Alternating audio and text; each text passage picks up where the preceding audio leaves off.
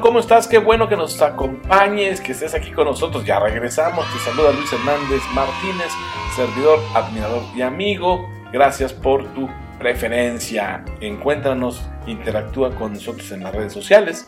Nos puedes encontrar, por ejemplo, en la red del pajarito. Ahí tú solo escribe arroba mi abogado Luis o también puedes poner arroba alta. En Instagram nos encuentras como Luis mi abogado y nos encuentras como alta-dirección-jurídica. Gracias por tu preferencia y también, como siempre, le agradezco a la producción de Alta Dirección Jurídica su apoyo, su esfuerzo para que este programa Alta Dirección sea posible cada 15 días. Muchas gracias por su apoyo. El programa de hoy ya estábamos haciendo las reflexiones acerca de no hagas olas y sal de la crisis y te comentaba, te lo dije en el bloque pasado, que normalmente las eh, crisis se presentan en tres etapas eh, y son enormes esas etapas. La primera, parece que va a llover, el cielo se está nublando, esa sería la, la etapa 1. La segunda, el ojo del huracán y la tercera, cielo despejado. Cada una de estas etapas tiene sus altas, sus bajas, sus bemoles, pero sobre todo sus trampas.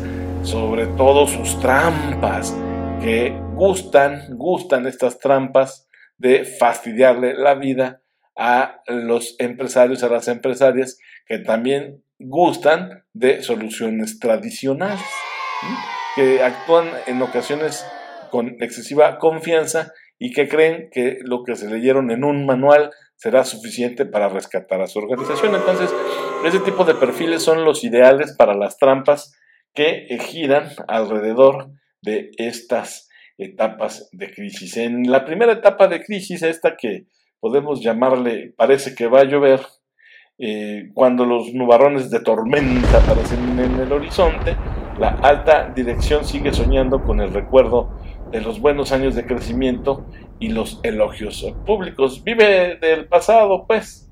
La confianza se mantiene en alto gracias a esos recuerdos que ya fueron agua bajo el puente. Sin embargo, sin embargo, cuando llega el chubasco y los análisis indican que el crecimiento de la industria se está reduciendo, estos eh, CEOs o altos directivos eh, reportan que tal vez no podrán alcanzar sus metas aunque eso sí, continúan superando a la competencia, cuyo desempeño, también hay que decirlo, es peor. Ya sabes lo que dice ese refrán, eh, mal de muchos, consuelo de tontos. Entonces, pues claro, se cubren las espaldas diciéndole, bueno, pero el otro robó más, ¿verdad?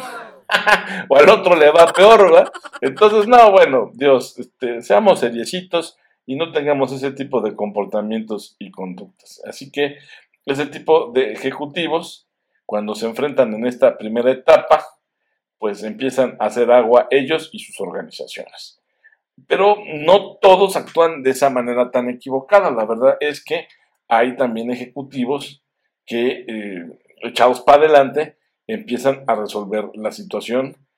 No te voy a decir que desde el minuto uno, porque ellos realmente ya tenían un plan, ya tenían una estrategia y como aquí siempre te lo hemos dicho, es importante esta estrategia desarrollarla de manera preventiva. Y ellos ya tenían su plan, pauta, patrón, posicionamiento y perspectiva para poder sortear esa crisis, porque ellos ya desde mucho tiempo antes se habían dado cuenta que no solamente parecía que iba a llover, sino que estaban convencidos de que caería un tremendo aguacerazo. Entonces, este, estos ejecutivos son los que vale la pena eh, seguir y de los que te vamos a platicar ahora. De hecho, esta alta dirección normalmente tiene dos grandes conductas, se desempeña de dos grandes maneras. Lo primero es que se preparan para lo peor, para un diluvio así. Los directivos y empresarios inteligentes, virtuosos, prudentes, ellos se preparan para lo peor, para ese diluvio, pero también simultáneamente se aseguran de que sus compañías se concentren en lo que hacen mejor. Y esto va muy en contrasentido de las recomendaciones de diversifica, no pongan los huevos en una sola canasta. Y es que mira, la verdad, insisto, en algunas ocasiones esos tipos de clichés, esas frases eh, ganadoras para los charlatanes, pues eh, caen con la suerte y con la fortuna que luego suelen encontrar el momento adecuado para mostrar resultados. Pero si tú lo que quieres ser es una alta dirección seria, insisto, ya deberías de bajarle a estar siguiendo esos clichés. No tiene ningún sentido, ¿no? Es como que dice este, el agua moja, ¿verdad? Digo, ay, no me digas en serio. O, el, que les encanta, ¿verdad? En estas épocas de, de crisis, la única constante es el cambio. Ay, no, bueno, ¿en serio?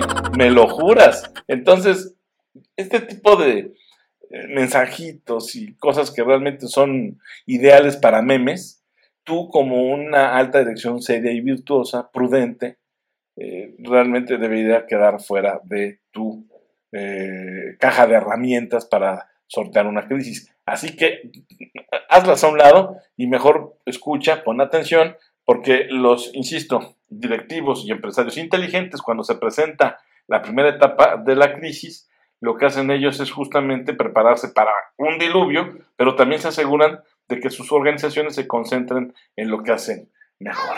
Y esto tiene todo el sentido del mundo, por supuesto, cuando ya empieza el aguacerazo y el barco empieza a moverse y entonces todo el mundo empieza a correr y a gritar despavorido. En cuanto a la segunda etapa, digo, te podría yo explicar cada una de estas, pero estas estrategias como la de prepárate para lo peor y concéntrate en lo que sabes hacer mejor, eh, me parece que por lo menos para este programa, su nombre es eh, lo bastante eh, clara o, claro para que tú entiendas por dónde irte.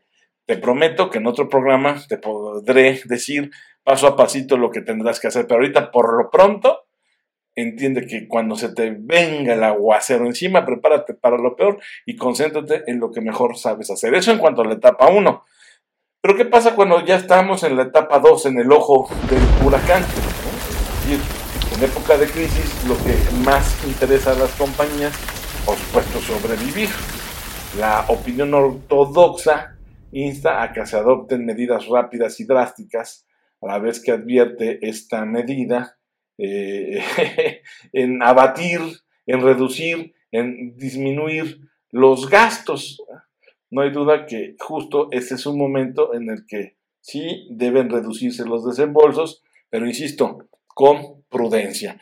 Y aunque te suene increíble, eh, aunque tú no des crédito, uno de los rubros que quizás deberías pensar no dos, tres, cuatro, hasta cinco veces en no reducir, justamente es en los rubros donde tu reputación, tu marca, la presencia de tus productos o servicios se robustezcan, se fortalezcan. Es decir, ten mucho cuidado si te pasa por la mente reducir gastos en publicidad, en mercadotecnia, en comunicación, en reputación.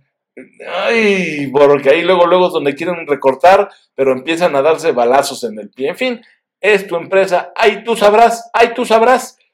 Te estoy diciendo lo que no debes hacer. Entonces, en esta etapa, en la segunda, en la del ojo del huracán, las compañías este, que se manejen en un recorte inusitado de gastos, lo único que van a hacer es empezar a hacer agujeros en los cimientos y tarde que temprano se les vendrá abajo el edificio. Pero ¿qué hacen entonces los empresarios y los ejecutivos, las mujeres y hombres vértice inteligentes? Miran más allá. ¿Sí? Así como lo escuchas, miran más allá. Pero ojo, te lo dije en el bloque anterior, miran más allá, pero no a partir de la crisis misma, miran más allá a partir de toda la planeación estratégica que hicieron con bastante anticipación. A partir de todos los escenarios que ellos desarrollaron, es como empiezan a actuar y a conducirse. Vaya, para que te quede claro, es a partir de la prospectiva que tú tendrás la capacidad de mirar más allá cuando te encuentras en el ojo del huracán.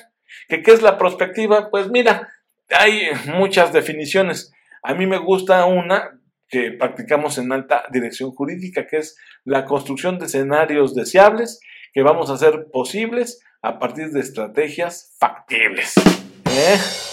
Chipate esa mandarina. Pues sí, para nosotros ese es el camino y eso es lo que tú tendrías que hacer. También en una etapa de, de terrible huracán, cuando estás ahí ya en el ojo, otra de las maneras de conducirte es la de buscar gangas. Sí, sí, sí, sí sé que la opinión ortodoxa sostiene que es de alto riesgo hacer adquisiciones durante una crisis. No, no, uy, no, no saques, no desembolses, no compres, uy, uy. Pero la verdad, échale un ojo. México tiene eh, empresarios que se han distinguido por saber sacar el billete de la cartera cuando hay crisis. No te voy a decir los nombres porque son demasiado públicos, haz un esfuerzo. Oye, métete tantito a la internet, pícale al santo Google. Empresarios mexicanos aquí son muy conocidos porque en época de crisis tienen la liquidez para abrir la cartera y eh, aprovechar las gangas. Pero ojo, vuelvo a recordarte, es a partir y gracias a la planeación estratégica que nosotros le agregamos el adjetivo de prospectiva. Ya no es nada más hacer una planeación estratégica eh, plana, eh, sin chiste, tradicional. No, Dios, no, debe ser una planeación estratégica evolutiva, prospectiva, eh, que justo te permita a ti, cuando estés en el ojo del huracán, mirar más allá de la situación en la que te encuentras y buscar Bueno, eso es lo que te recomiendo en cuanto a la etapa número 2. Y en cuanto a la etapa número 3, esta crisis o esta etapa de crisis a la que nosotros le hemos denominado cielos despejados, pues es, es la etapa justamente final de un descenso, ahí cuando ya llegaste y cuando a lo lejos, por lo menos muy a lo lejos, se miran incipientes, pero este, presagios de recuperación al fin, de recuperación económica, bueno, pues cuando llegas al, a esa, vaya, cuando empiezas a ver ya la luz al final del túnel, como, como se diría, entonces lo que tú requieres para poder salir airoso de esta etapa de crisis es renovarte. Renovarte porque ya dices, y, hemos dicho también aquí, que de lo que se trata es de renovarse o morir. Y no es, este sí no es un cliché, ¿eh? Este sí, no es un cliché, porque ocurre en las personas con mayor razón en las organizaciones.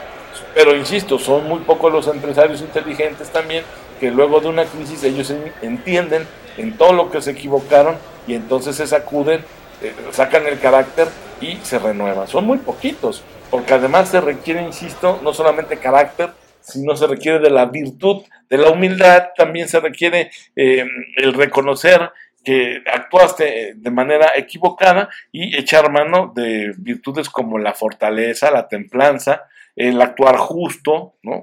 Y por supuesto la dirección prudente. En fin, esto que te platico son etapas, son tres, con diferentes características, pero cada una de ellas, insisto, en su desarrollo te presenta diferentes trampas. Sí, sobre todo a ti que actúas de manera tradicional para salir o sortear la crisis. Así que te dejo ahí este mensaje, esta reflexión, pero te prometo darte un poquito más de carnita al regreso en el siguiente bloque.